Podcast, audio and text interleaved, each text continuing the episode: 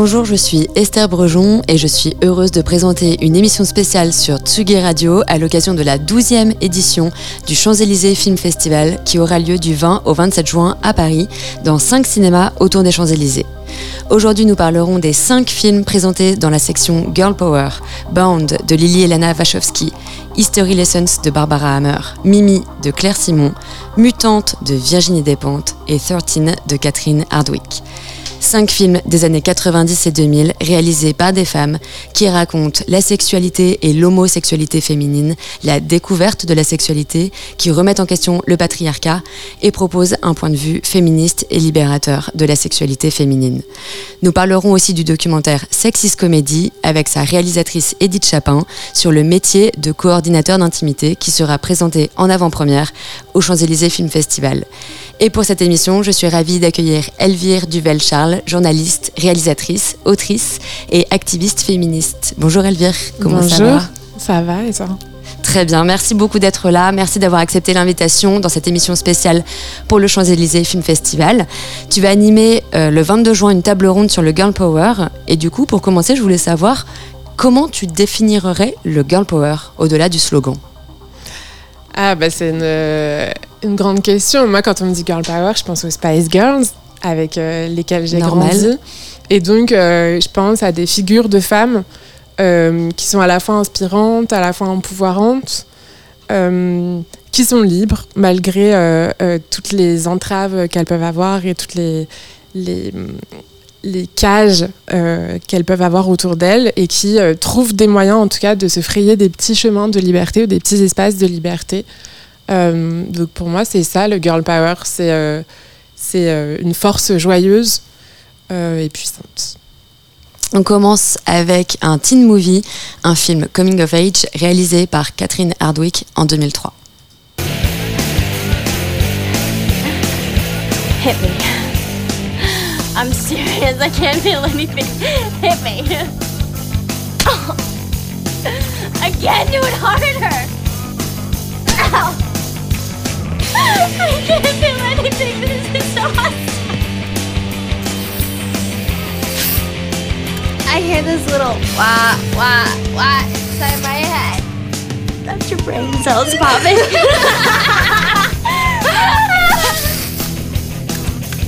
do it. Want me to do it? no, no, no. Hit me! Harder! Punch me! Oh. Oh.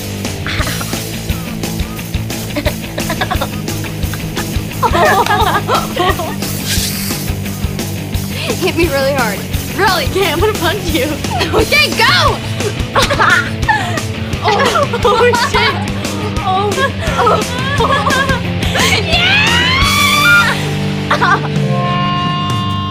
Donc 13, c'est la chronique d'une adolescence féminine. C'est on suit le personnage de Tracy, euh, qui est une élève modèle, qui est proche de sa mère, qui est gentille, qui est bien élevée au début du film, et qui va être transformée par sa rencontre avec Evie, la fille la plus populaire du collège, qui est beaucoup plus badass qu'elle. Et grâce à Evie, elle va découvrir la sexualité, la drogue, euh, la délinquance. Je cite mon ami Thibaut Gomez-Léal, journaliste, qui dit que ce serait comme une version dark et réaliste de Clueless. Le film a été très récompensé à l'époque, prix de la mise en scène à Sundance, Léopard d'argent au Festival de Locarno, prix du jury à Deauville. Euh, pourquoi, selon toi, il a été si récompensé? Est-ce que c'était la première fois qu'on voyait un film comme ça à l'époque, une représentation de l'adolescence assez trash et sans détour? Alors, je sais pas euh, je, je, je, pourrais pas dire dans le contexte pourquoi est-ce qu'il a été euh, extrêmement bien un, accueilli, mais je sais que moi j'avais 13 ans quand je l'ai vu, donc j'étais pile dans cet âge-là, et que euh, je me souviens que, alors d'une part c'est le film qui m'a donné envie d'avoir un piercing au nombril que ma mère m'a refusé, mais d'autre part aussi euh, que je trouve qu'il représente extrêmement bien les, les la douleur euh, et le sentiment d'incompréhension qu'on peut avoir, je pense, quand on est adolescente. Je pense qu'il y a aussi un truc de fascination. Il y a aussi, il me semble, une histoire d'amour lesbienne pas, pas vraiment avouée et qui est un peu ce, cette ambiguïté qu'on peut avoir quand on est quand on est une, jeune fille et qu'on a des, des, meilleurs amis avec qui d'habitude on s'entraîne à embrasser les garçons, etc., que, que montre très bien d'ailleurs euh, d'ailleurs dans, euh, Céline Sciamma dans La naissance des pieuvres. Mhm. et je pense que c'est un c'est un, un, film qui est très juste. Et j'ai appris récemment, donc je ne le savais pas du tout, mais j'ai appris qu'en fait, l'actrice euh, qui joue euh, Evie est en fait co-scénariste euh, de ce film. Et que c'était, je crois, une des meilleures amies de sa mère qui, qui, qui l'a réalisé, donc Catherine Hardwick, qui qui en fait l'a poussée à, à, faire ce film-là, mais qu'en fait ça vient en fait de, de, de cette jeune fille, enfin de, de, cette adolescente qui du coup tourne aussi euh, le rôle de Evie euh, quand elle avait un an plus tard, donc quand elle avait 14 ans. et je trouve qu'en fait, ça se sent vraiment ce, ce ouais, il y a un truc, un regard adolescent qui se sent et où je pense en fait on se sent euh, profondément lié quand bien même on ne vient pas des États-Unis, de ce milieu, de cette classe populaire, etc. Il y a, il y a une fascination que, que Tracy va avoir pour Evie, et en même temps que Evie a pour Tracy, cette envie d'avoir euh, euh, la même mère. Alors, enfin, en fait, il y, y, a tout un truc euh, hyper complexe qui se joue et que, qui est difficile à expliquer, mm. mais qui, je trouve qu'on ressent euh, de manière très forte quand on regarde le film. Totalement. C'est vrai que donc c'est l'actrice qui joue Evie, Nikki Reed, euh, qui euh, a donné l'idée en fait à Catherine Hardwick de raconter son adolescence, une adolescence de ce point de vue-là, parce qu'en fait au départ Catherine Hardwick voulait faire une comédie légère sur l'adolescence, et c'est quand Nikki Reed lui a raconté ses histoires et ses expériences que en fait elle a changé d'idée. C'est fou de se dire que l'actrice qui avait voilà, entre 13 et 14 ans est la co-scénariste du film. Euh, mm. Catherine Hardwick, c'était son premier film. Ensuite, elle est vraiment euh, devenue, enfin, elle a continué sur cette lancée des, films de sur l'adolescence parce qu'elle a fait Les Seigneurs de Dogtown en 2005. Elle a tourné aussi le premier opus de Twilight en 2008. Est-ce que, selon toi, on peut dire que 13 c'est un classique du genre coming of age? Ah oui, oui, bien sûr, parce qu'en fait, on, voit. Euh, enfin, c'est ce moment-là de, de la, fameuse crise d'adolescence et la fameuse euh, réinvention euh, de la, de, de, la petite fille qui devient une jeune femme. Euh, et pour moi, c'est un classique. Alors, est-ce que c'est un classique parce que ça a été fondateur, moi, dans mon adolescence et dans, ma, dans mon propre coming of age Ou est-ce que ça allait pour tout le monde? Je ne sais pas. Mais en tout cas, j'ai l'impression que c'est, que, que c'est magnifiquement bien exécuté. Euh, et, je serais curieuse de, voir le regard euh, d'adolescente de 13 ans aujourd'hui sur, euh, sur ce film-là, mais je pense qu'il n'a pas vieilli. Moi, je n'avais pas revu depuis sa sortie. Et pour préparer la table ronde, je l'ai revu. Et c'est vrai que j'avais. Déjà, j'avais pas le souvenir que c'était aussi violent. et c'est vrai que, euh, mais même elles prennent énormément de, trucs. Hein. Elles prennent beaucoup de drogue. Enfin, tu vois, c'est, on n'est pas sur des petites minettes qui se dévergondent. C'est, euh, ça va loin, quoi. Oui, puis il y, a, quand même euh, un fond de, enfin, la, mère de Tracy est une ancienne. droguée, son beau-père est son beau-père aussi. Enfin, en fait, il y a, quand même qui se scarifie un passage, ouais, c'est hyper lourd. Il y, a plusieurs scarifications. Il y a plusieurs. En fait, c'est extrêmement violent. Et bizarrement, enfin, je l'ai reçu de manière plus violente euh, en le revoyant aujourd'hui qu'à l'époque euh, où ça me semblait normal, mais aussi peut-être parce que c'était des choses qui étaient plus, euh, plus familières de, de l'imaginaire, en tout cas, que j'avais de ce qu'était être une adolescente qui vit une adolescence difficile. Et en plus, elles viennent toutes les deux de euh, milieux très précaires. Donc ça aussi, moi, ça m'a vachement sauté aux yeux. Je pense que je l'avais pas vu quand je l'avais vu pour la première fois. Moi aussi, j'étais une ado et donc je me suis totalement retrouvée dans euh, ce film et dans ces personnages, rien qu'au niveau du style. Enfin, c'est exactement le style que moi j'essayais d'avoir quand, j'étais une petite ado et j'avais les mêmes, limite les mêmes pubs, les mêmes photos de Josh Arnett sur mon mur. Complètement. Voilà, les piercings au nombril, tout ça, moi, j'ai rien le droit de faire non plus. Mais je trouve qu'il y a ce qui m'a sauté aux yeux aussi, c'est ça ce qui est super intéressant, c'est le fait qu'elles viennent toutes les deux de milieux hyper euh, précaires et qu'elles essaient d'en sortir. Et ça, c'est très bien décrit aussi, je trouve, par euh, Catherine euh, Hardwick. Mm. Alors pour le second film de la sélection, on reste aux États-Unis, mais on remonte le temps avec un premier film également réalisé sept ans auparavant. Hi, my name's Violet. We sort of met on the elevator. Sure, I'm Corky. Corky? Well, I heard you working in here, and I was just wondering if you'd like a cup of coffee. Sure. Come on in. Uh, just give me a second. All right.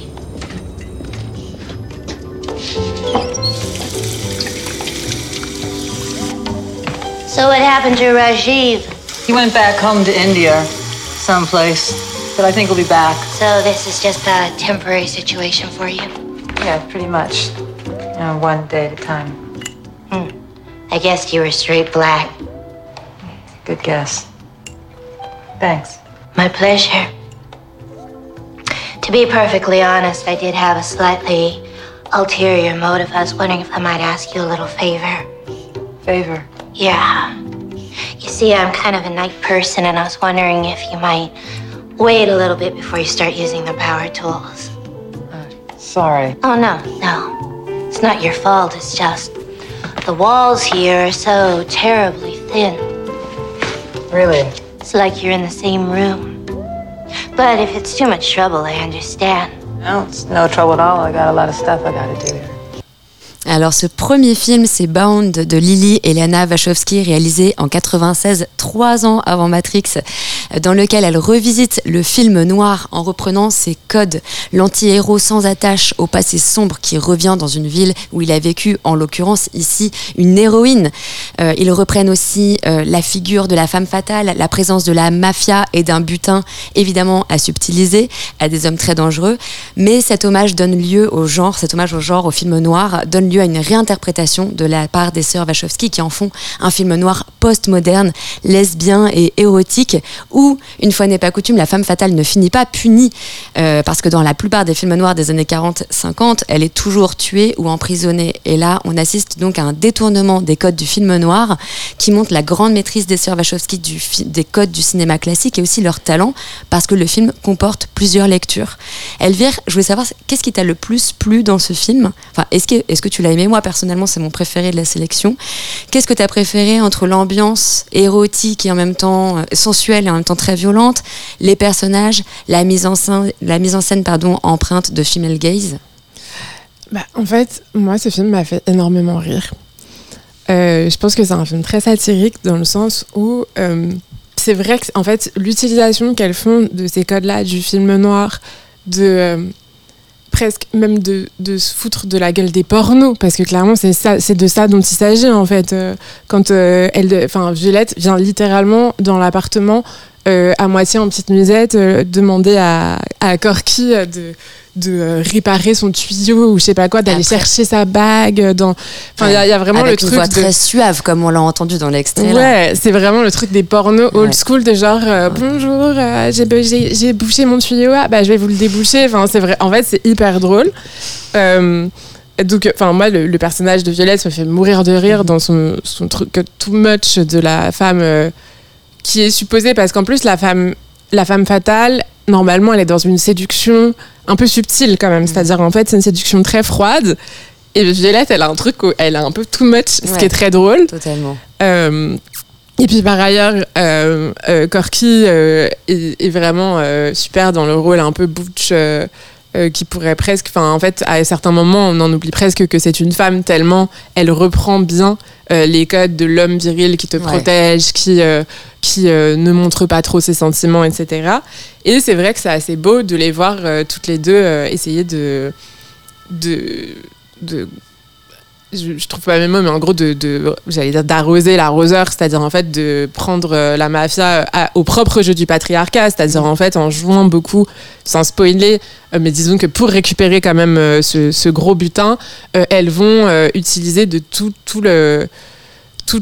l'imaginaire euh, sexiste et machiste qu'ont les hommes et donc la vision que vont avoir les hommes euh, de Violette en pensant que de toute façon elle est trop sotte pour vous voler de l'argent et que ça sera beaucoup plus simple de faire croire que c'est des autres mecs, euh, que c'est des sûr. histoires de euh, coucherie et de euh, vouloir essayer de euh, coucher avec Violette, etc. Et donc du coup, moi, ça m'a fait beaucoup rire, c'est-à-dire euh, pas à, à gorge déployée, mais je, je trouve ça extrêmement fin, extrêmement drôle. Et c'est aussi une autre manière de montrer la mafia. Mm. Où quand on a vu le parrain, etc., il y a vraiment le, le sentiment qu'en fait ces hommes-là sont, sont euh, Juste bête et violent, quoi. invincibles. Et là, il y a vraiment un truc, ouais, où ils, ils ont l'air vraiment débiles, quoi. Ouais, enfin, ça ouais. montre aussi toute la violence et toute, euh, tout- le l'ego trip en fait que peuvent avoir euh, euh, ces personnages et, et du coup ouais j'ai sûr. beaucoup aimé ce film une il est très beau je le connaissais pas mais il est vraiment super Il est génial ce Ouais. film. Euh, Jennifer Tilly, donc l'actrice qui joue Violette, a donné une interview à Entertainment Weekly et elle a dit que en fait à l'époque un studio avait offert aux Wachowski une somme plus importante, un plus gros budget pour que Corky soit un homme et non pas Mmh. une femme. Et en Ah fait, bah. ils ont refusé et ils se sont tournés vers un autre studio. Est-ce que euh, pour toi c'était aussi peu commun de voir en fait euh, euh, des personnages lesbiens dans un film noir et un film érotique? Est-ce que tu penses que c'était une des premières fois Est-ce que toi c'est une des premières fois que tu vois des personnages lesbiens Tu vois dans un film en 96 Oui, clairement. Enfin, je pense que et puis en plus, je pense qu'il y a aussi cette idée-là de. Enfin, moi, ça me fait aussi penser d'une certaine manière à Baise-moi de Virginie Despentes, mais il y a quand même un peu cette idée-là de, en fait. Logiquement, la logique euh, et les bonnes mœurs voudraient que euh, les personnages des femmes en détresse soient sauvés par des hommes. Euh, c'est pas une femme qui va sauver une femme et encore moins par amour. Euh, elles auraient été sœurs, pourquoi pas. Elles auraient été. normalement, c'est la mère qui va sauver peut-être sa fille ou la fille qui va sauver la mère. Enfin, en fait, quand il y a des sauveteuses comme ça, c'est encore moins pour une histoire d'amour. Et là, c'est ça qui est, extrêmement beau. C'est le, le fait que leur amour lesbien soit vraiment presque le sujet principal au final de ce, de ce film. Et c'est comment est-ce qu'elles arrivent à s'émanciper euh, et à se réinventer à travers leur histoire d'amour, puisque d'un côté, on a Corky qui sort de prison et qui sait pas trop ce qu'elle va faire de sa vie et qui est un peu dans des trucs de débrouille, mais bon, on sent que c'est pas c'est pas simple en fait de reconstruire sa vie. De l'autre côté, on a Violette qui a fait la petite poulette euh, de César, euh, qui, qui est dans la mafia et qui euh, est travailleuse du sexe, mais n'aime pas trop ça, et, et lesbienne en fait depuis toujours. C'est-à-dire qu'en fait, c'est pas les deux, elles sont lesbiennes. C'est pas un- une découverte qu'elles ont en se rencontrant. En fait, Mm. c'est clairement acté qu'elles sont lesbiennes euh, depuis toujours.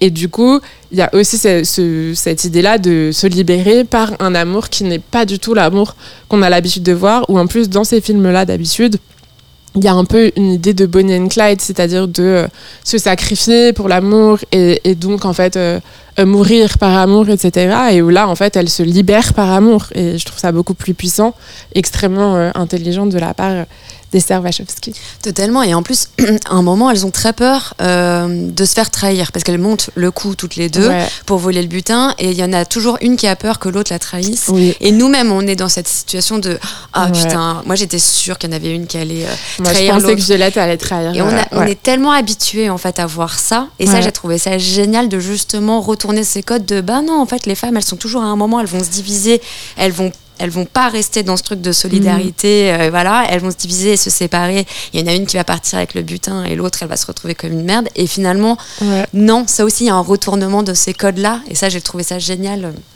Qu'elles restent euh, soudées euh, jusqu'au bout. Euh, J'ai appris que c'était un des premiers films qui a, qui a fait recours à une coordinatrice d'intimité pour les scènes de sexe. Oui, moi aussi, je ne savais pas. Ouais, Suzy Bright, une activiste et écrivaine féministe, qui a en fait relu et corrigé le scénario, qui a accompagné les actrices, qui a supervisé l'ensemble du tournage des scènes d'amour. Elle a même emmené l'actrice Gina Gershon, donc qui joue Corky, euh, dans des boîtes lesbiennes de San Francisco pour qu'elle voit un peu à quoi ça ressemble. Et elle dit, je la cite, il fallait aider les Wachowski à trouver le point, le point de gravité de l'amour entre Violette et Corky.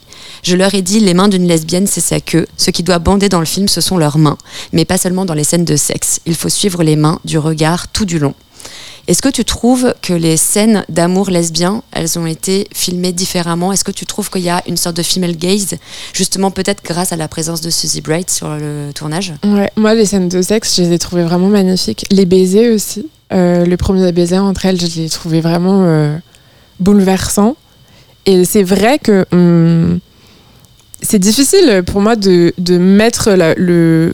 De, de- comprendre exactement qu'est-ce qui fait euh, qu'on n'a pas ce ressenti-là qu'on peut avoir parfois dans, des, dans des films comme par exemple La vie d'Adèle, où il y a des très longues scènes de sexe et où en fait a un truc érotisant assez dérangeant. Enfin, en fait, a un regard qui est assez dérangeant et qui, moi, en tout cas, me rappelle euh, Assez un pesant. porno euh, hétérosexuel, euh, enfin, où on met en scène des lesbiennes euh, à des fins hétérosexuelles. Et, et là, c'est vrai qu'en fait, c'est des. hum, C'est une manière de, de filmer les corps et les, les, la sensualité qui est à la fois extrêmement sensuel et désirable, hein, bien sûr, mais aussi peut-être qu'on on ressent plus l'émotion. Je ne saurais pas dire si c'est la manière dont c'est cadré, si c'est la chorégraphie ou si c'est la manière dont l'attirance des personnages a été écrite en amont et où du coup en fait on attend vraiment ces moments-là. Euh, mais moi, je les ai trouvées extrêmement belles. Et puis, ce que j'ai bien aimé aussi, c'est le fait que, alors qu'on sait qu'il y a des rapports euh, sexuels euh, entre Violette et des hommes, on ne les voit jamais. On les entend, mm. mais on ne va jamais les voir. Ils apparaissent un peu ridicules d'ailleurs quand on les entend. Ouais. Contrairement à leur scène à elles, en fait. J'essaye de ne pas juger les bruits que font les gens quand, ils, quand ils font l'amour.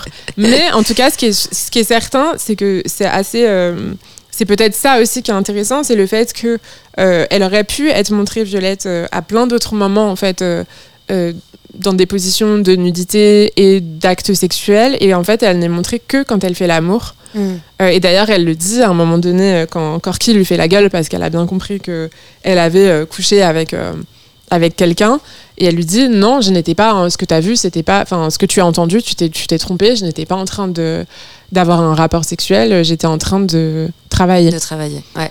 Et euh, et ça je trouve ça extrêmement fort. Mm. totalement Elvire, je te propose de rester dans cette thématique parce qu'un documentaire sera présenté au Champs-Élysées Film Festival consacré euh, au métier de coordinateur et coordinatrice d'intimité. Euh, pour rappel, donc c'est un métier qui consiste à préparer et encadrer les tournages de scènes de sexe et à faire en sorte qu'il n'y ait pas d'abus lors du tournage et que les acteurs, les techniciens et metteurs en scène soient tous en harmonie avec les scènes tournées. Donc ce documentaire qui sera présenté en avant-première, c'est Sexist Comedy, réalisé par Edith Chapin. Et elle est allée interroger des actrices. Euh, Ariane Labed, Jenny Bett, Anna Girardot, Zita Enro et d'autres, qui avouent avoir toutes été, au moins une fois dans leur vie, dans des situations problématiques sur des tournages. Euh, moi, je pensais que tout avait évolué depuis 2017 euh, post-MeToo. Et, euh, finalement, en fait, les deux choses. Moi, déjà, j'ai eu quand même des freins pour le documentaire. C'est que on a réussi à, à recueillir des témoignages d'actrices, mais il y en avait quand même très peu qui voulaient en parler parce que ça reste des sujets hyper tabous.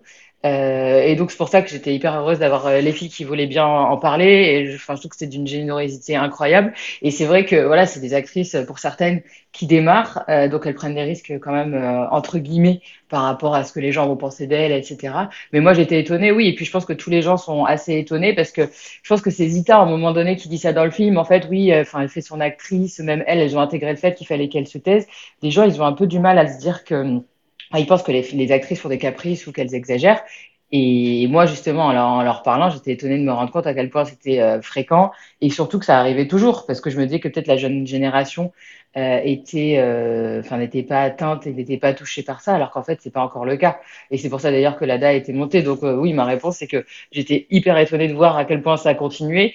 Et au début, je voulais faire un documentaire que sur la coordination d'intimité, mais je me suis rendu compte très rapidement qu'il fallait montrer aux personnes, d'ailleurs en début de film, qu'il y avait une urgence parce qu'en fait, les agressions euh, sexuelles euh, sur les plateaux. Très souvent, euh, on parle de coordination d'intimité. Il y a des personnes qui sont, voilà, qui, se demandent à quoi sert vraiment ce métier. Et je pense que c'était bien de rappeler qu'il arrivait encore beaucoup de, choses sur les plateaux, notamment au début du film.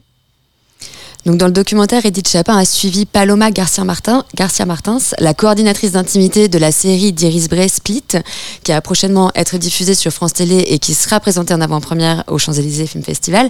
Donc Paloma Garcia Martins, elle fait ce métier depuis moins d'un an. Donc j'ai demandé à Edith d'où venait Paloma avant d'être coordinatrice d'intimité et plus globalement d'où viennent les personnes qui s'orientent vers ce métier.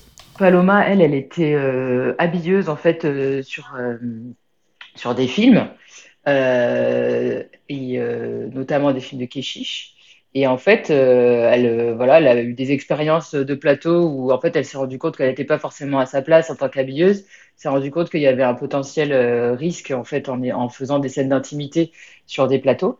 Et, en fait, c'est ça qui l'a amené elle à, trouver un nouveau un nouveau métier euh, toujours dans le milieu du cinéma. Elle en est arrivée à la coordination d'intimité. Et c'est vrai que c'est ça qui est intéressant dans sa discussion avec Lizzie Talbot, qui elle est la coordinatrice d'intimité de Bridgerton euh, et d'autres d'ailleurs euh, grands films, euh, parce qu'elle lui demande en fait qu'est-ce que tu me conseilles à moi en tant que jeune coordinatrice d'intimité pour pour avancer dans ce milieu-là? Elle lui dit d'ailleurs qu'il faut qu'elle fasse équipe, mais mais mais ce métier est jeune et il y a beaucoup de coordinatrices et coordinateurs d'intimité oui, qui ont moins d'un an euh, de métier comme Paloma, mais qui viennent très souvent du milieu du cinéma. En gros, il y a beaucoup d'anciennes cascadeuses ou cascadeurs pareil, en fait, c'est des gens qui sont dans la protection des acteurs, des actrices, qui se rendent compte que bah, faire une scène d'intimité, c'est comme faire une cascade, donc ils ont commencé à, faire ce métier-là. Euh, et aussi souvent des habilleuses ou des habilleurs, parce que c'est eux qui, euh, initialement, euh, installaient les protections sur les vêtements des acteurs et des actrices. Donc en fait, c'est des gens qui étaient voilà, toujours très proches de, la scène d'intimité, mais qui, qui savaient qui était qui, savaient pas trop comment euh, comment euh, gérer ça et en fait quand ce métier est arrivé ils se sont souvent rendus compte qu'en fait c'était ce métier là en fait qu'ils avaient, envie de faire et qui se rapprochait de ce qu'ils faisaient en fait sur un plateau mais pas de manière officielle. Mais euh, paradoxalement, il n'y a encore rien d'évident à la présence de coordinateurs d'intimité sur les plateaux, particulièrement en France où il y a encore des résistances. Bah, c'est sûr qu'il y a des résistances en France, il y a des résistances même aux États-Unis, même encore au UK. Euh, bah, le problème, c'est, enfin, le problème, c'est qu'en France, notamment, on a l'impression que la coordination d'intimité, ça enlève à l'authenticité euh, de la scène. En fait, le plus gros frein, je pense que c'est que les, réalisateurs et les réalisatrices, ils ont l'impression, un sentiment d'être assez tout puissants et ils veulent pas qu'on se mette entre les acteurs et eux. Et c'est ce que fait un coordinateur d'intimité. Et puis, ils ont l'impression qu'on va leur enlever ce quelque chose qui vont faire que leur scène est magique. Alors qu'en fait, euh, ce que dit la coordination d'intimité, c'est que, en fait, euh, quand on demande de sauter de trois étages, ben, tu as un cascadeur et tu te prépares à ça. Et en fait, quand tu tournes une scène de sexe, c'est la même chose. C'est technique, en fait. Donc, euh, ça n'enlève pas à l'authenticité, ça n'enlève pas à la beauté de la scène. C'est juste des techniques en plus pour que la scène soit meilleure. Mais en France, notamment, on a du mal à, comprendre ça, parce qu'on a l'impression que c'est en, on dit aux gens, bah, fais comme, fais comme si tu étais à la maison, avec ton mec, t'inquiète, ça, ça, ça, va être naturel. Alors qu'en fait, non, le naturel, ça se travaille et encore plus sur une scène d'intimité pour qu'il n'y ait pas de débordement. Et un point qui est super important, c'est vraiment ce côté, c'est pas que de la protection des acteurs et des actrices, c'est surtout comment la scène euh, d'intimité est euh, plus belle, plus excitante euh, et, une scène où on se reconnaît, on se dit ah ouais moi potentiellement j'ai fait la même chose chez moi, ça, qui, a, est vraiment quelque chose qui parle en fait au public. Et donc il y a vraiment ces deux dimensions là, mais que les gens ont un peu du mal aujourd'hui à comprendre. C'est plus on travaille, plus la scène est belle. C'est pas l'inverse. Elvire, T'as pensé quoi de ce documentaire Sexist Comédie Est-ce que tu découvrais le métier de coordinateur d'intimité? J'imagine que tu en avais déjà entendu parler. Mais c'est vrai que là, ce qui est génial dans le docu, c'est qu'on on la voit, Paloma euh, mm. Garcia Martins, travailler en direct presque sur le tournage de Split et préparer les, les scènes de sexe avec, mm. avec les actrices. Qu'est-ce que tu en as pensé de ce docu? Moi, j'ai trouvé extrêmement intéressant et surtout très important. Euh, c'est un métier, alors pour le coup, que je découvrais pas, parce que, euh, parce que hum, j'avais un peu euh, suivi la réalisatrice de porno qui s'appelle Olympe de et qui est la première réalisatrice de porno qui a fait appel à une coordinatrice d'intimité, ce qui semble absurde, puisqu'en fait, on, pourrait penser que ça vient presque, ça pourrait presque venir de la pornographie, mais en fait, il n'y a pas de coordination d'intimité dans la pornographie. et du coup, moi, ça fait partie des des, métiers, en tout cas, et des, questions qui, euh, qui m'animent depuis un, certain temps. Et enfin, d'autant que par ailleurs, moi, je travaille aussi beaucoup sur les questions de sexualité, euh, de consentement, etc. Et, hum, et du coup, euh, je trouve que ce documentaire, il est, il est extrêmement intéressant parce que d'une part, il montre la manière dont donc Iris Bray, qui est une réalisatrice féministe qui pose justement beaucoup euh, la question du regard féminin, euh, euh, du regard lesbien aussi, qui a fait cette très belle série Split. Et, en fait, ce qui est intéressant, c'est de, la voir un peu découvrir comment est-ce qu'on travaille avec une coordinatrice d'intimité, puisque comme Edith le dit, c'est extrêmement nouveau comme pratique, encore plus en France. Et en fait, moi, ce que j'ai trouvé beau, c'est qu'on voit que parfois, euh, il y a un moment dans le film où elle dit, bah là, en fait, euh, même moi, euh, qui veux bien faire, etc., mon premier réflexe, c'est de me dire que je veux me débarrasser de la coordinatrice d'intimité parce que ça prend du temps. En fait, pour moi, ça pose aussi beaucoup les questions de, de financement. on en revient toujours à l'argent, de toute façon. Mais ces questions-là de, de d'avoir des tournages qui sont aussi généralement faits dans des conditions où il n'y a pas euh, tout le budget nécessaire à ce que ça se passe dans des bonnes conditions et où du coup la première chose qu'on va avoir tendance à euh, mettre de côté c'est le bien-être euh, des techniciens et techniciennes et encore plus des acteurs actrices et et c'est comme si c'était un peu optionnel. C'est-à-dire, en fait, c'est comme si le fait que les acteurs et actrices soient à l'aise avec les scènes qui, qui, lesquelles vont tourner était optionnel. Et je pense qu'on a, on, a ce, ce, parti pris encore plus en France, dans le cinéma français, et pour bien connaître ce milieu, puisque à la base, moi, j'étais plutôt assistante de réalisation et de production, donc c'est aussi des milieux que je connais assez bien, et où en fait, il y, y, a toujours un peu cette idée de toute puissance euh, de, de, du réalisateur, euh, ou de la réalisatrice parce qu'en fait c'est l'artiste et qu'en fait euh, il ou elle a une vision euh, très précise etc et qu'en fait euh, torturer les comédiens et comédiennes ça fait partie du métier. C'est-à-dire en fait ça, ça c'est un peu la méthode Lee Strasberg. C'est-à-dire en fait les mettre dans un état émotionnel de fragilité etc ça sert le film. Et Edith dit dans son interview que au final le fait d'avoir des coordinatrices d'intimité ça permet à la scène d'être plus belle et plus désirable etc et moi j'ai un peu envie de dire de toute façon c'est pas la question en fait, quand bien même la scène devrait être de moins bonne qualité, si, enfin, on parle de droit du travail en fait et de droit euh, humain tout court, et donc du coup, en fait, je pense que ça devrait même pas être pris en considération. La question de savoir si euh, oui ou non, ça rend la scène euh, plus puissante ou pas. Et je pense que ça, c'est vraiment un truc où en France, on a beaucoup de mal avec ça. C'est euh, exactement les mêmes arguments qu'on va entendre d'ailleurs pour défendre des euh, Polanski, etc. De dire qu'en fait, au final, c'est un artiste. Enfin, en fait, comme si les artistes étaient intouchables. Et la question, c'est pas de savoir est-ce que le film et la production sont de qualité ou pas, parce qu'en fait, ça ne ça ne devrait pas être prioritaire sur euh, une question de simplement droit de disposer euh, de son propre corps et d'être respecté. Et je pense qu'il y, a un vrai travail à faire euh, là-dessus et qu'on voit bien que que ça n'a pas été fait en fait. Et, que et que malgré le fait qu'on ait quand même eu Adèle Haenel qui a eu le courage en fait de, dire les choses, qui a eu le courage de se lever, de partir, personne ne l'a suivi en fait, personne ne l'a soutenu quelques personnes l'ont soutenu, mais ce que je veux dire, c'est qu'en fait, on voit bien que le milieu du cinéma ne s'est pas du tout euh, remis en question. Sûr, ouais. et, euh, et, donc, euh, moi, je mets beaucoup d'espoir dans l'ADA et j'en vois beaucoup de force et de courage à l'association des actrices qui a été fondée justement récemment parce que je pense que c'est un travail qui est très difficile et où en fait, l'outil principal, ça va toujours être de culpabiliser euh, les comédiens, comédiennes ou euh, les techniciens, techniciennes, euh, en leur disant en fait c'est pour servir le film, ne dis rien sinon tu vas desservir le film. On a vu des, des, articles, par exemple, de Libération sur le, le, tournage des Amandiers, où en fait on voit que c'est ça. C'est-à-dire en fait, même si la plupart des techniciens, techniciennes et la plupart des membres de l'équipe essayent de, de, faire quelque chose et ne sont pas en accord avec ce qui est en train de se passer sur le plateau, il euh, y a une loi du silence qui règne parce qu'on ne veut pas avoir fait tout ça pour rien et qu'au final le film ne, sorte pas. Et il faut comprendre aussi qu'en fait, c'est des métiers de passion. Et donc, c'est des métiers de personnes qui font les choses aussi par conviction et par amour pour le cinéma. Et où, parfois, on a du mal à se dire, en fait, il vaut mieux qu'un film ne sorte pas euh, et que les actrices euh, soient respectées et qu'on dise en fait que ces comportements-là ne sont pas admissibles plutôt que le film sorte. Et en France, on a encore cette idée-là de, au final, ce qui compte, c'est l'art euh, et c'est l'œuvre qui va en, en ressortir. Yo,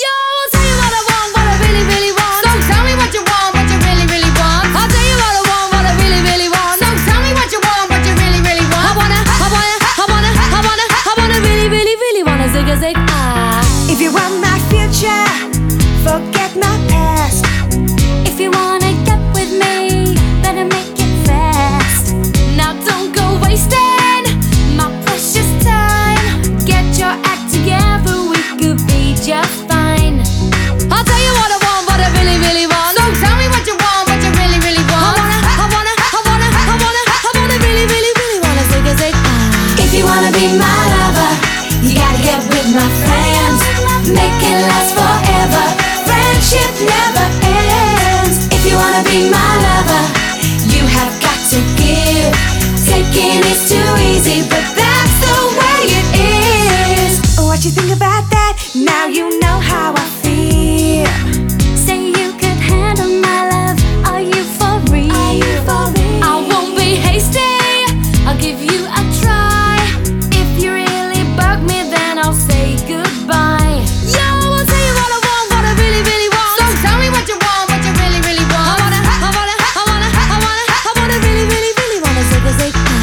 you wanna be my lover, you gotta get with my friends.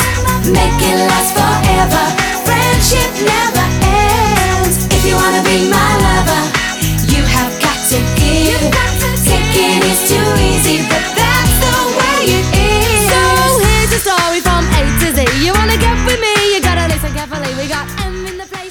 Alors pour continuer après les Spice Girls, on va parler de deux films, deux documentaires de réalisatrices et activistes féministes, une française et une américaine qui évoquent homosexualité, pornographie et féminisme.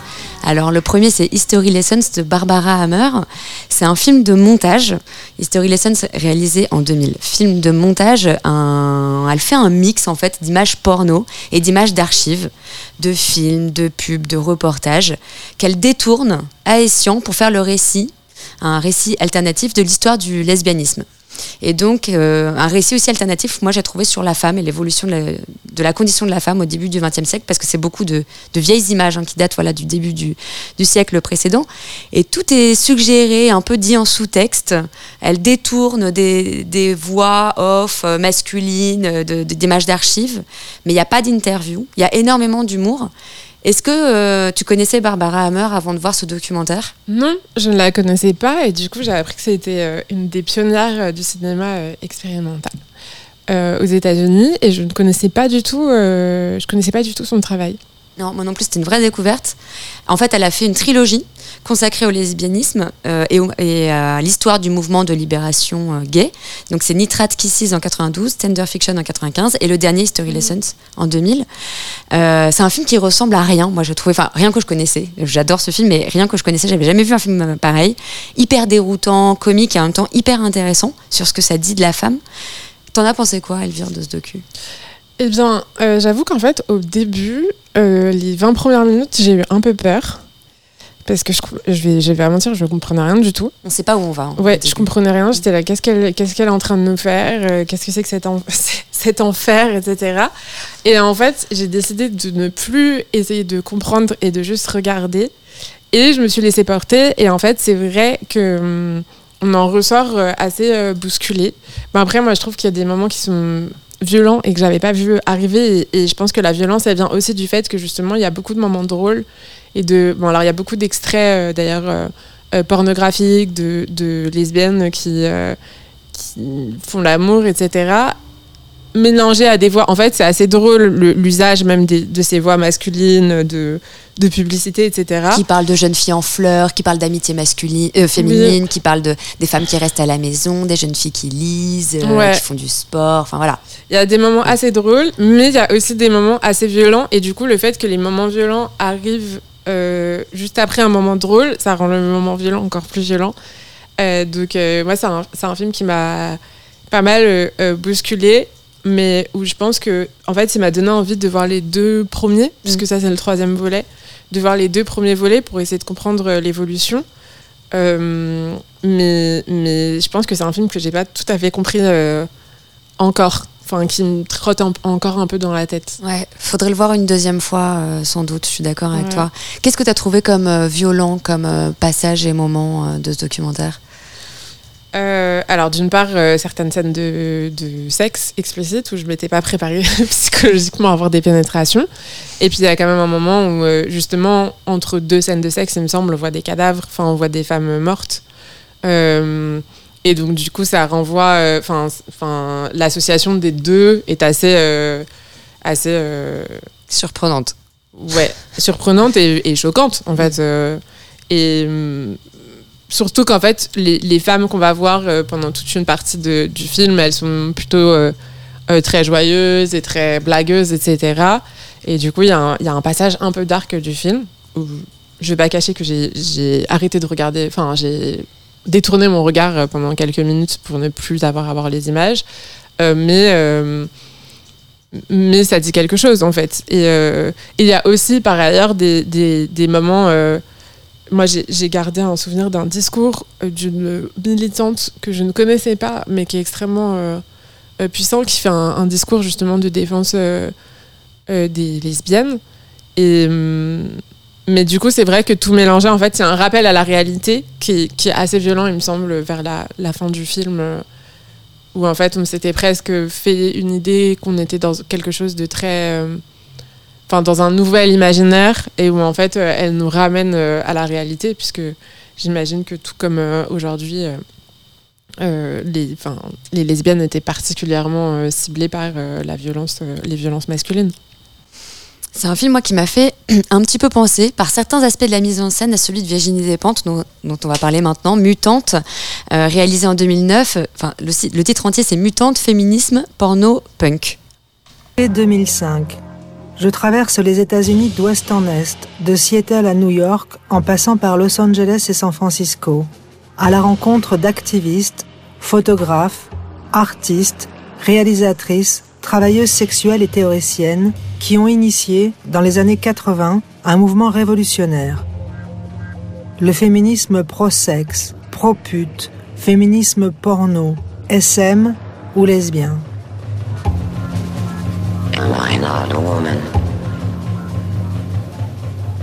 Quand on parle de féminisme, on pense souvent au féminisme abolitionniste. Il assimile toute image pornographique à une atteinte à la dignité de la femme et réclame sa censure. Il perçoit toute prostitution comme une marchandisation du corps humain que la loi doit venir sanctionner. Le féminisme pro-sexe élabore une stratégie opposée. Le corps, le plaisir, la représentation pornographique et le travail sexuel sont des outils politiques dont on doit s'emparer. Ici, la parole de celles qui sont directement concernées prime sur la parole des expertes. Donc ça, c'est l'introduction du documentaire. Euh, Virginie Despentes a rencontré donc énormément d'intervenantes, des actrices, des réalisatrices, des artistes, des écrivaines, des femmes qui se sont prostituées. Elle vient recueillir leurs paroles et nous montrer leur force. C'est un film qui aborde de multiples thèmes la sexualité féminine, l'homosexualité, la fluidité des genres, le processus de, trans de transition et surtout euh, la liberté sexuelle totale. Euh, comment en fait tout un pan de féministes se sont emparés du porno en revendiquant cette liberté et tout en accord avec leur idéologie féministe. Euh, moi, j'ai totalement découvert ce mouvement-là. Mhm. Qu'est-ce que tu en as pensé, Elvire? Tu l'avais déjà vu ce film ou c'était la première fois? Je l'avais déjà vu il y a longtemps. Euh, et je pense que justement, ça fait partie des films, enfin, des, de, ma découverte du post-porn, enfin, de ce, mouvement-là euh, féministe pro-sexe qui qui est né dans les années 70-80, euh, si je dis pas de bêtises, et qui est extrêmement intéressant, puisqu'en fait, c'est donc dans, les années 70, il y a eu aux États-Unis ce qu'on appelle les sex wars, euh, opposant euh, des féministes qui font, elles font toutes le même constat, à savoir que le regard masculin est, écrasant dans la pornographie, que les femmes ont des rôles profondément humiliants et rabaissants. Euh, qu'elles sont maltraitées, euh, que ça constitue, enfin, qu'il y a une culture du viol, etc. Bref, elles sont d'accord pour dire que le porno c'est la merde. Euh, en tout cas tel qu'il est fait. Et en fait, euh, il va y avoir deux groupes qui s'opposent. Il va y avoir les abolitionnistes qui disent il ne faut plus faire de porno euh, et il faut interdire la pornographie. Et puis il va y avoir tout ce groupe-là de femmes qui vont lancer le post-porn, qui sont généralement des femmes qui travaillent déjà dans cette industrie en tant qu'actrices et qui vont dire non, en fait, il faut le faire autrement. C'est une arme. Il faut pas s'en séparer. Il faut la garder et il faut juste que nous on fasse nos propres films. et qu'on passe derrière la caméra aussi. Euh, et, du coup, moi, c'est un mouvement qui me fascine. Euh, et sur lequel euh, j'ai beaucoup travaillé. On en parle d'ailleurs dans, dans l'épisode, dans un épisode de Clit Révolution, qui est, je pense, l'épisode 2 ou 3. et je trouve ça extrêmement intéressant parce qu'en fait, ça pose la, question du regard féminin, ça pose la question du female gaze, et pour moi, c'est vraiment l'essence euh, de, tous les questionnements qu'on va avoir derrière sur des films qui ne sont plus de la pornographie. Euh, mais, il me semble que le, male gaze il prend aussi naissance euh, dans la pornographie, c'est-à-dire en fait il y, a cette idée-là de, de, toujours sexualiser les femmes et de pornographier les femmes d'une certaine manière, y compris dans des films qui n'ont rien à voir et qui ne relèvent pas de la pornographie. il y a vraiment cette idée-là en fait de comment est-ce qu'on la rend bandante pour euh, le dire euh, de manière assez crue. Et, du coup, je trouve ça extrêmement intéressant euh, que qu'il y ait eu cette idée-là de se dire, en fait, nous, on, se, on va s'emparer de ça. Et d'ailleurs, Virginie Despentes, elle a une citation que je trouve extrêmement belle, que je m'étais notée. J'arrive. Euh, mais qui, je trouve, résume euh, extrêmement bien la, démarche. Elle dit La représentation pornographique est une guerre. S'en emparer, c'est modifier l'imaginaire, c'est construire des identités de résistance. Que l'image soit expérimentale, comique, énervée ou excitante, une seule consigne ne laisser intact aucun code normatif. Et ça, je le trouve extrêmement euh, puissant et je pense que c'est ce qui résume le mieux le girl power, au-delà même de la pornographie, c'est cette question-là de réinventer nos imaginaires euh, érotiques, de réinventer nos imaginaires euh, dramatiques et de, et de s'emparer de la caméra pour raconter nos propres histoires.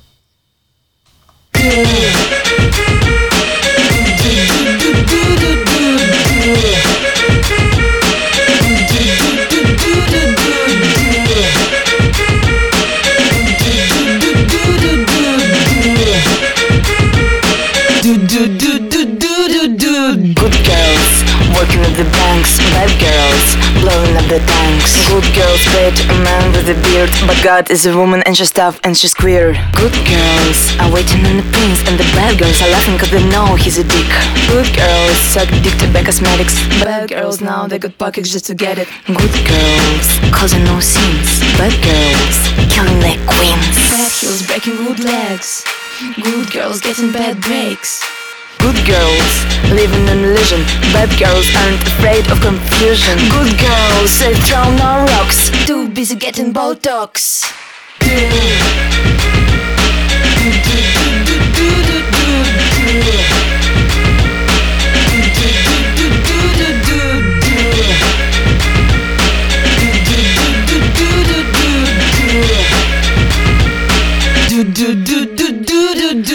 Do ya want to be say fuck freely. Don't be somebody's sweetie. You the nuts that they're greedy. Write your fighting graffiti. Burn all the leather jackets for the sake of resistance.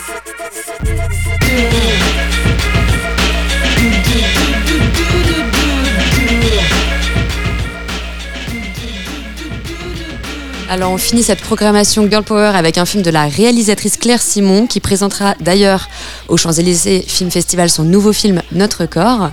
Et là, elle va présenter donc un film réalisé en 2002 sur son amie Mimi. Ça m'avait quand même posé un gros problème de conscience. Parce qu'à l'époque, je croyais, j'étais pratiquante, je croyais en Dieu.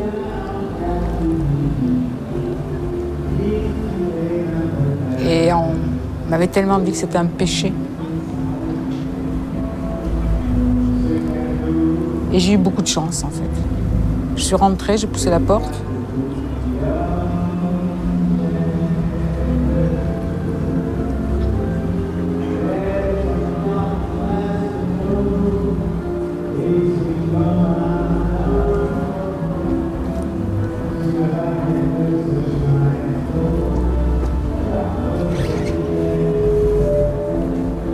Rencontré un moine.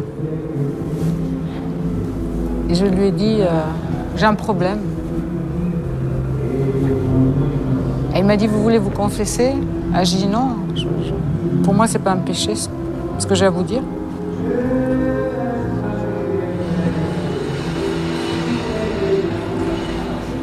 Donc je lui ai dit que j'aimais une femme, que je découvrais euh, la vie, que j'étais heureuse, que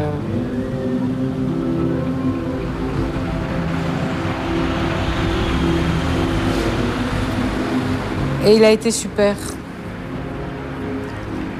Ce qui m'a dit qu'il fallait vivre les choses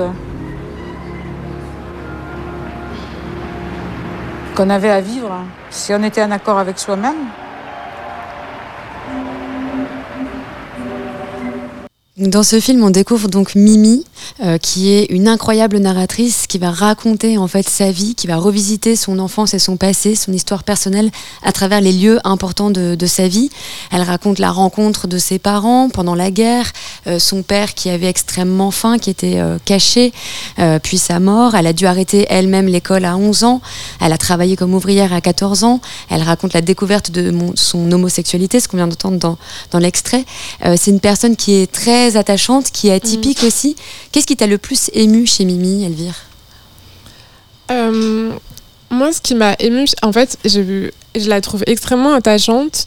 Et surtout, euh, ce qui m'a marqué, c'est hum, l'amour qu'il y a dans le regard. En fait, on sent que Claire Simon l'aime profondément. Euh, c'est une caméra qui aime, qui protège, qui, qui, qui crée aussi une forme d'intimité. Et moi, c'est ça qui m'a beaucoup touché touchée, mais ce qui me touche beaucoup d'ailleurs dans le cinéma de Claire Simon de manière générale, c'est-à-dire que je trouve qu'elle a vraiment une, elle a beaucoup d'amour dans, dans, son regard. Et, hum, et du coup, j'aime bien la manière qu'a Mimi de passer d'un sujet à l'autre, de, de faire des digressions avant de dire quelque chose d'extrêmement important. Euh, où elle, va pouvoir s'attarder sur les trains pendant très longtemps avant de parler de son coming out. Euh, et du coup, c'est, euh, enfin, moi, j'ai ressenti vraiment l'intimité qu'on peut avoir dans une journée d'errance avec une copine ou un copain, où on se balade, on ne sait pas trop où on va, et puis on parle, et puis les choses sérieuses arrivent progressivement. Et, donc, moi, c'est, le regard de Claire sur, sur Mimi qui m'a beaucoup touchée. Selon toi, pourquoi ce film, en quoi ce film pouvait être considéré comme un film girl, power? Pourquoi il est dans cette sélection? Parce que, en fait, il parle pas aussi ouvertement de sexualité, euh, d'érotisme ou de pornographie, euh, contrairement aux autres films qu'on a évoqués précédemment. Euh, parce que je pense pas que le pouvoir aille forcément avec, avec l'aspect sexuel et de réappropriation de son corps, même si c'est une chose. et je pense que c'est aussi une question de se raconter. Je pense que le pouvoir, c'est aussi le pouvoir narratif de, se raconter. Et, c'est le point commun de tous ces films. C'est-à-dire, en fait, tous ces films, ce sont des femmes qui se racontent, euh, soit à travers des personnages fictifs, soit à travers des, personnages euh, réels, euh, et qui vont faire entendre des voix qu'on n'a pas forcément l'habitude d'entendre. Mimi, c'est quand même une femme d'un certain âge. Enfin, c'est pas le type de femme qu'on a l'habitude de voir dans des films.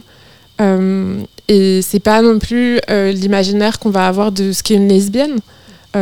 Et du coup, en ça, je trouve que c'est extrêmement puissant, c'est-à-dire en fait la puissance de, de pouvoir être maîtresse de sa propre narration et être vue comme on a envie d'être vue. Et en ça, je trouve que c'est tout à fait du girl power. Merci beaucoup Elvire, c'était Esther Brejon pour cette émission spéciale Champs-Élysées Film Festival sur Tsugi Radio. Le Champs-Élysées Film Festival commence demain jusqu'au 27 juin avec notamment l'avant-première de Passage d'Aira Sachs, de Notre Corps de Claire Simon, de Master Gardner de Paul Schrader, des DJ sets de Jenny Beth et Rex, de Rebecca Warrior, de Léonie Pernet et bien sûr tous les films dont on a parlé qui seront projetés sur grand écran, Mutante le 21 juin, History Lessons le 22 juin, Bound le 23 juin, Mimi le 26 juin, 13 le 26 juin également, et Sexist Comedy d'Edith Chapin le 23 juin. La table ronde Girl Power que tu animeras, Elvire, aura lieu le jeudi 22 juin à 18h15 en compagnie de Ninantico, Iris Bray, Jackie Buet et Claire Simon. Et ton ciné-club Tonnerre reprend en septembre au Majestic Bastille. Merci beaucoup Elvire et bon festival.